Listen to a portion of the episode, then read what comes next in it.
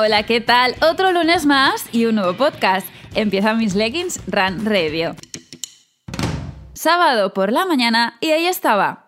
Entreno mañanero. Sábado por la mañana hay que volver a la rutina y a empezar a, a meterse caña.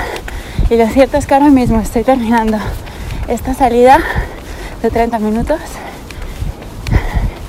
y wow, da igual el frío porque ya el sol, el sol calienta. Decía que el solecito ya calentaba, pero nada más salir de casa... Espero que el solecito me haga entrar en calor. Buenos días. Así es, este fin de semana el frío ha sido el protagonista de nuestras salidas runners. Ante esto, la pregunta es, ¿Cuáles son las prendas indispensables para correr en invierno? Mi respuesta es depende, porque según donde corramos, pues la cosa cambia. Anda que me decís que soy exagerada cuando digo que aquí en Valencia hace frío. Hombre, pues claro, aquí estamos poco acostumbrados al frío y a la mínima ya estamos dando la alerta. Voy a establecer tres situaciones con las que nos podemos encontrar en invierno cuando salimos a correr. La opción A, la situación es que hace fresco, no hace viento y tampoco llueve. Térmica interior fina, añadimos una camiseta de manga larga, pantalón o malla corta o malla larga fina. ¿eh?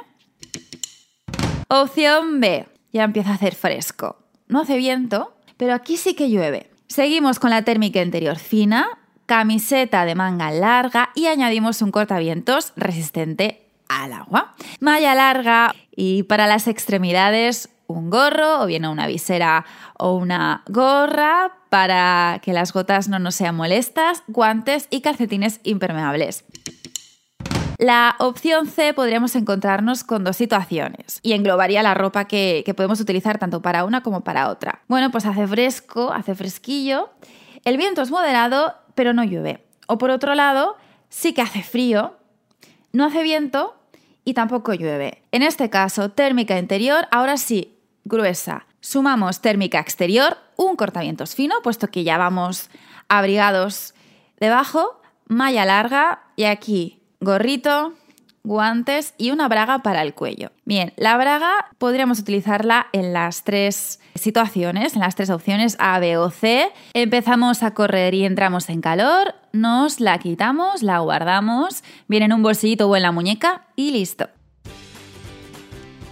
Y ahora cambiando de tema, voy a hablaros de lo que ha pasado este fin de semana aquí en Valencia. Bien, se celebró la 10K de Ibercaja, una carrera de récord. Martín Fitz batió el récord del mundo de 10K para mayores de 55 años tras registrar un tiempo de 31 minutos 33 segundos. Pero no solo eso, porque eh, muchos de vosotros me habéis hecho llegar vuestros carrerones. Ha sido una prueba en la que habéis batido muchas marcas personales. Voy con algunos de los mensajes que me habéis enviado. Bien, tengo aquí a Oscar Balsil que se marcó una 10K en 41.15. Dice, hace tres meses en la 10K Sanitas hice 42.26 y ayer 41.15. He descansado 10 días después del maratón y muchas series y ejercicio de fuerza. Y añade, aún quiero mejorar más. Elías Vivas, que lo logró, lo lograste, 10K en 38 minutos. Objetivo cumplido, Elías.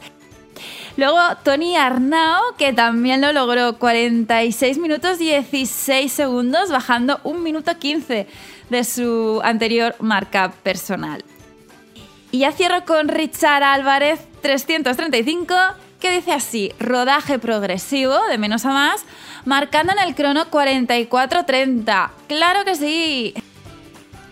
Con esto queda todo dicho, me han encantado vuestros mensajes y aprovecho para puntualizar que aquí eh, lo importante es participar, disfrutarla y si no se ha conseguido batir esa marca personal, no pasa nada. Lo importante es que sigamos cumpliendo con, con esas ganas de seguir calzándonos las zapatillas y poco a poco ir mejorando. Si en esta ocasión no ha salido, no pasa nada porque está muy cerca. Tan solo tenemos que persistir porque lo lograremos.